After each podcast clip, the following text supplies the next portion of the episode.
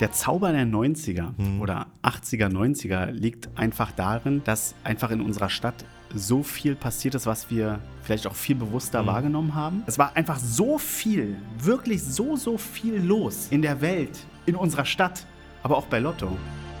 Jackpot, der Podcast von Lotto Berlin. Mit Lotto Berlin auf Zeitreise. Von den Anfängen bis heute. In insgesamt drei Episoden nehmen wir euch mit auf eine Reise durch die Jahrzehnte. Mit Einblicken in die Welt von Lotto Berlin und natürlich immer mit einem Blick auf die Geschichte Berlins. Auf geht's in dieser zweiten Episode in die 80er und 90er Jahre. Herzlich willkommen bei Checkpoint. Wir treffen Menschen, die diese Zeit nicht nur erlebt, sondern auch mitgeprägt haben. Thomas Lassock, einer der ersten Auszubildenden bei Lotto Berlin. Und wieder an meiner Seite, ich freue mich sehr, Christian Friedrich von Lotto Berlin. Ich bin Michael, schön, dass ihr dabei seid.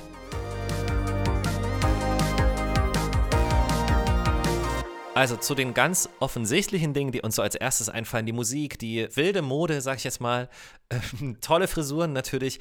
Du hast noch ein paar andere Informationen eingeholt. Ja, ich habe mal ein bisschen geschaut, was war eigentlich noch so in den 80er Jahren los. Und Bruce Springsteen war in Ostberlin, füllte die Radrennbahn in Weißensee. Also wer die vielleicht noch kennt, ähm, ich habe die jetzt nicht so riesig in Erinnerung, aber 150.000 Menschen hatten ein Ticket und 500.000 kamen hin. Also der, der Musikhunger der war wohl riesig. Wenn ich hier mal so schaue, ja, was war noch so los? Ja, klar, der Kudamm, darüber hatten wir auch schon in der letzten Episode gesprochen. Der blühte ja förmlich auf, auch schon in den 50er, 60er Jahren. Ein paar Sachen, die ich hier noch so gefunden habe, ist zum Beispiel auch, ganz verrückt, ähm, die schwangere Auster ist eingestürzt. Und zwar im Mai 1980. Okay. Also welche Katastrophe eigentlich. Hier gleich um die Ecke. Allerdings sehr positiv. Deswegen hole ich Tommy jetzt einfach mal mit ins Boot. Wir haben in der letzten Episode über unsere ersten Auszubildenden hier bei der Deutschen Klassenlotterie gesprochen. Und äh, Tommy, ich sage einfach mal herzlich willkommen, ist einer mit der ersten ersten Jahrgänge, die wir in den 80ern bei uns begrüßen durften. Das klingt jetzt so, du warst in den 80ern schon da und hast deine Ausbildung gemacht. Wie alt warst du da, als du die Ausbildung gemacht hast? Also ich habe angefangen hier 1983, da war ich 16. Okay, also bist du ja. heute immer noch sehr jung. Das, darauf ja, wollte ich hinaus. Vielen Dank, vielen so. Dank, richtig, genau.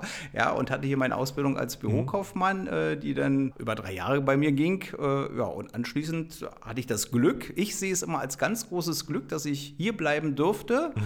Ja, und dieses Glück hat sich jetzt bis diese Jahre noch, also dieses Jahr bin ich ja dann schon fast 40 Jahre hier. Also äh, für mich ist eigentlich dieser Job der Sechser. Habe hier im Haus auch schon äh, dann damals im Vertrieb äh, als, nachdem ich Ausland habe, gearbeitet.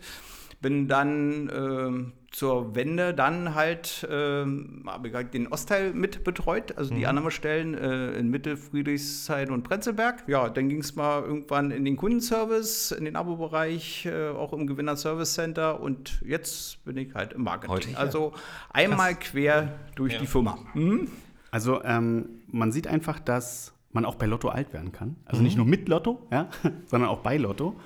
Und ähm, Tommy ist ein, ist ein gutes Beispiel dafür. Ich finde 40 Jahre Betriebszugehörigkeit, das ist so ein Punkt. Das ist ordentlich. Man könnte schon was sagen, alter Falter, oder? Und, schon. und damit auch einer der ersten Auszubildenden, weil Lotto hat ja erst Ende der 70er, Anfang der 80er angefangen, überhaupt auszubilden. Lass noch mal kurz in die 80er zurückschauen. Genau, ja, ein, ein Punkt hier war auch der Start unserer Rubbellos-Lotterie. Wir hatten in unserer vorhergehenden Episode ja auch schon drüber gesprochen, Mensch, wir haben als Neuerung das Abonnement eingeführt, was mhm. ja was ganz was ganz Grandioses war, dass man für ein Lottospiel ein Abo abschließen kann. Und jetzt kam halt diese Rubbellos-Lotterie, die da auch hieß, ganz Berlin rubbelt. So würden wir heutzutage, glaube ich, die da oben, also ganz kurz, also der Tommy hat es mir vorhin schon gezeigt. Hier hängen nämlich an der Wand äh, Relikte aus dieser Zeit mit original solchen, waren das Flugblätter oder, oder beziehungsweise so Flyer oder die so rumlagen oder so Plakate? Ja, das waren so die ersten Musterlose, äh, die sie hergestellt haben und die hat man natürlich ein bisschen größer hergestellt, damit man die besser erkennen kann. Hier auf dem Tisch liegt noch auch ein ganz kleines Rubbellos, mhm. so wie es eigentlich normalerweise ist, wie so eine Größe ah, fast eines Taschenkalenders. Ja, hinten steht auch noch Muster schön drauf, damit die Leute nicht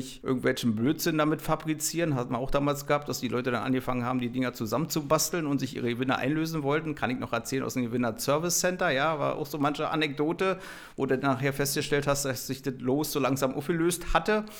Äh, weil es dann halt schön zusammengeklebt war. Ja, manche waren schon gute Leistungen, aber keiner ist mit durchgekommen.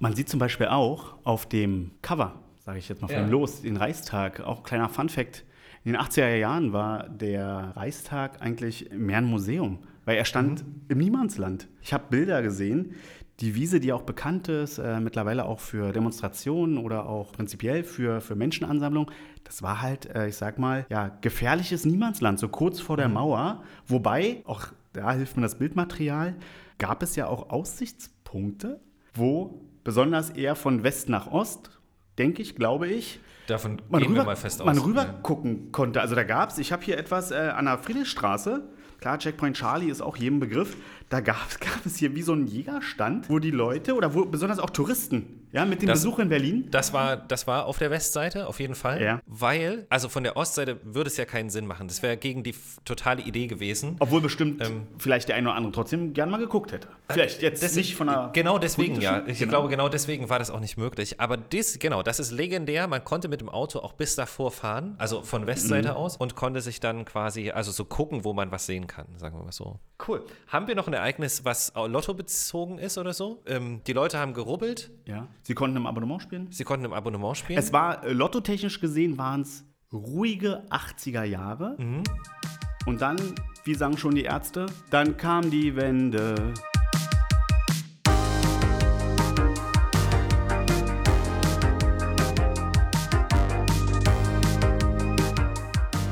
So besonders wie die Wende nochmal für Berlin war, genauso besonders muss man, glaube ich, auch sagen, waren die Auswirkungen danach auch zum Beispiel auf das Thema Lotto, beziehungsweise, wie es auf der anderen Seite hieß, die VEB Vereinigte Wettspielbetriebe. Und ich muss dazu sagen, Fall der Berliner Mauer und der Sichtweise, die hatte ja Tommy aus Westsicht. Ja, richtig, Christian. Du, in der Zeit habe ich in der Brunnenstraße mit meiner Freundin gewohnt und wir haben diesen Tag, also auch noch so ein Erlebnis, wo es dann hieß, die Mauer fällt. Also ich glaube, das war auch noch relativ frisch, also kalt, so fast so wie heute, vielleicht noch ein bisschen kälter, war ja auch dann schon dunkel, sind wir also Jacke angezogen, Mütze, sind wir zur Mauer in der äh, Brunnenstraße runtergelaufen und äh, haben dann da immer gewartet, dass irgendwas passiert. Irgendwann passierte dann auch was, also dass sich dann so langsam da irgendwie der Kran und an der Mauer kratzte und die so langsam fiel. Aber gut, äh, wir sind dann aber auch irgendwann, weil es dann einfach äh, zu spät wurde und war kalt, sind wir wieder zurück äh, in die Wohnung und äh, nächsten Morgen gucktest du dann aus dem Fenster und dann hast du gesehen, ein Trabi, noch ein Trabi, noch ein Trabi. Also die Straße füllte sich, die Leute äh, gingen unten spazieren. Äh, ja, dann hieß es ja auch diese Umtauschsache. Wir hatten in der Nähe eine Sparkasse. Also du hast gesehen, die Schlange von der Sparkasse, Tür ging bis zu unserer Haustür und auch noch ein bisschen weiter. Also das war noch so, das hat mich dann gerade eben noch so ein bisschen abgeholt. Ja, das waren so die Erinnerungen, äh, ja, weil da war ich doch ziemlich dicht an Mitte dran. Ja, Sowas ja? brennt sich richtig ein. Sowas brennt sich so rein. Ja, ja, ja, richtig. Jetzt kann man ja sagen, ich bin ja ein alter Spandauer, ja, also Spandau bei Berlin, ja, und somit war ich also direkt mitten in Berlin, also war doch ganz was anderes. Ja. Und aus Lotto-Sicht? Wie war es aus, aus Lotto-Sicht? Aus, Lotto-Sicht, ja. Weil du warst ja im Vertrieb, hast du gesagt. Ich, ich, ich war im Vertrieb, hatte ja dann ausgelernt, naja, drei Jahre, 89, also war dann ja auch schon ein bisschen dort und das war jetzt natürlich äh, für mich eine Chance, weil äh, wir hatten ja damals die, war ein Kontaktstellenleiter, also der hat die Kontaktstelle geleitet. Der Kontaktstellenleiter hat in dem Fall, war der auch der Betreuer der Annahmestellen. Ja, und damals gab es noch einen Kontaktstellenleiter-Vertreter und es gab dann noch, äh, noch einen Sachbearbeiter. So, und nun sind ja die ersten Kontaktstellenleiter sind ja dann nur rausgefahren, um, ich sag mal, den, den Ostteil zu erschließen. Ich weiß noch, so die erste Zeit war immer relativ spannend, weil ich kann mich daran erinnern, wenn du irgendwelche Straßen lang gefahren bist und damals hatten wir noch Kraftfahrer, die uns gefahren haben. Und du wolltest mal wenden auf die falsche, auf die andere Straßenseite mit den Straßenbahnen. Du bist immer nie rübergekommen. Du musstest also ellenlang geradeaus fahren, bis du dann mal irgendwie nach zehn Kilometer gefühlt wenden durftest. Das war so, so, so ein Erlebnis, was sich so eingeprägt hat, hat sich Gott sei Dank mittlerweile geändert. Und ich habe hier nochmal irgendwie so Zahlen gesehen. Hier 1990 waren wir, glaube ich, so zum Ende des Jahres äh, stehen hier die Zahlen 123 im Ostteil, dann haben wir 788 im Westteil gehabt, sodass wir bei 911 Annahmestellen waren. Zu Höchstzeiten, denn Ende der 90er haben wir fast bei 1166 Annahmestellen gelegen. So, jetzt mittlerweile geht die Zahl langsam wieder runter. Aber da kann man mal so sehen, wie sich das so mit der Zeit entwickelt hat. Aber ich empfand diese Zeit also als sehr angenehm und schön. Also, ja.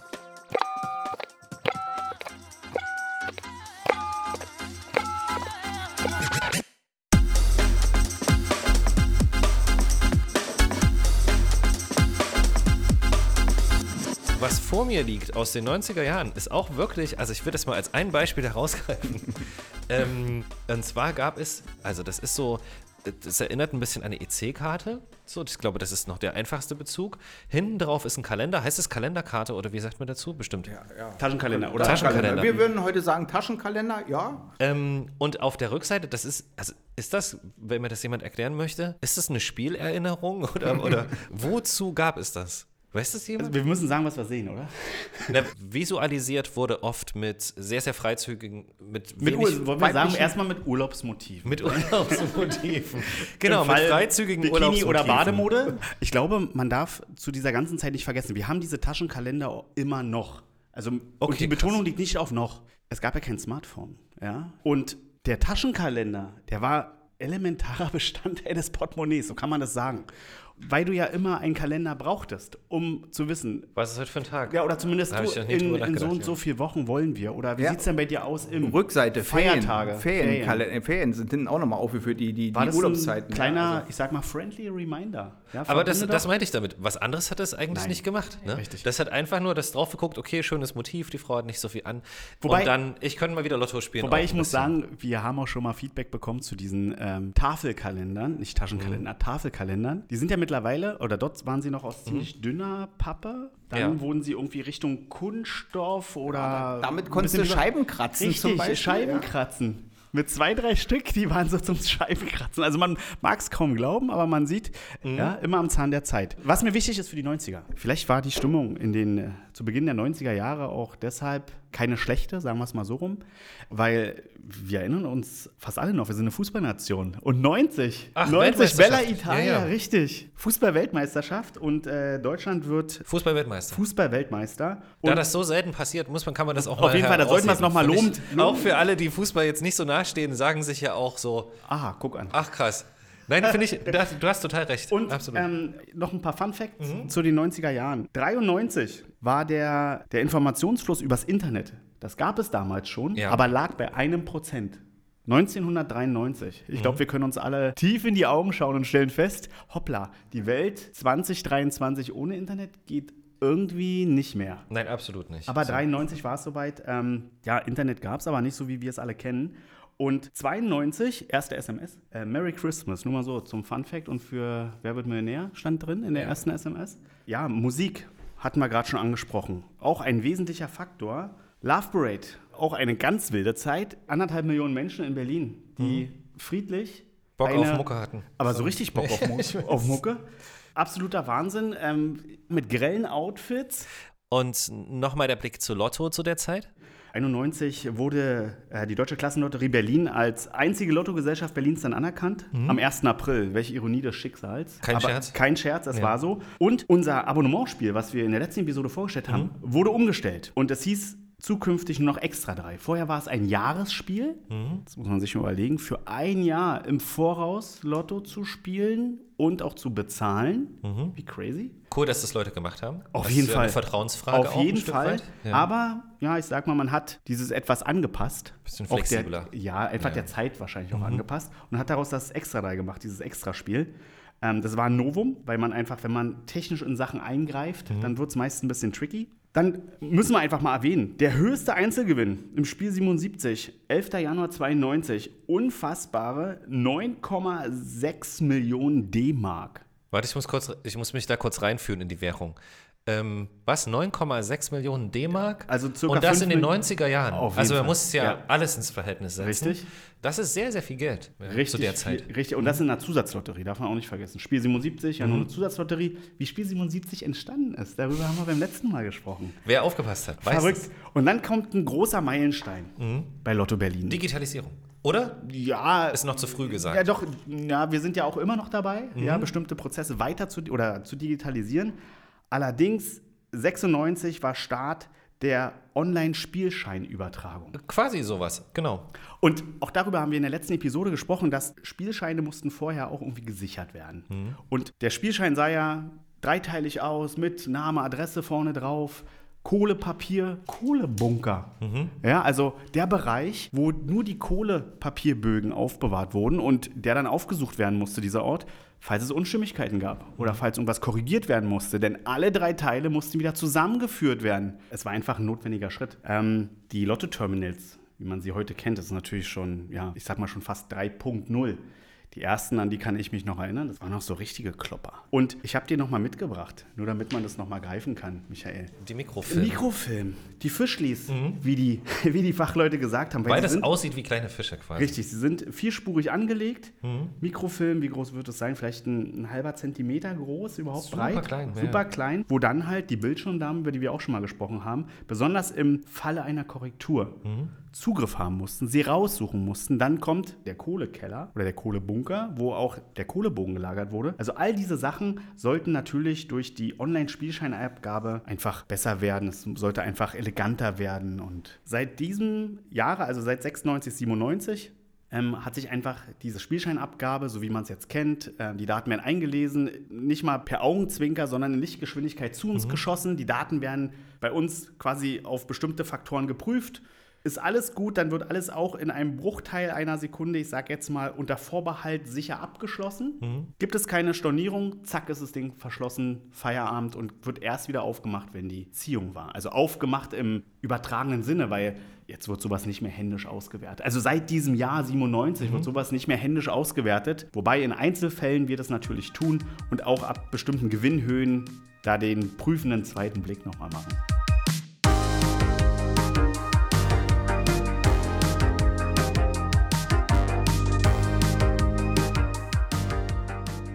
Glaube, der Zauber der 90er oder 80er, 90er liegt einfach darin, dass einfach in unserer Stadt so viel passiert ist, was wir vielleicht auch viel bewusster wahrgenommen haben.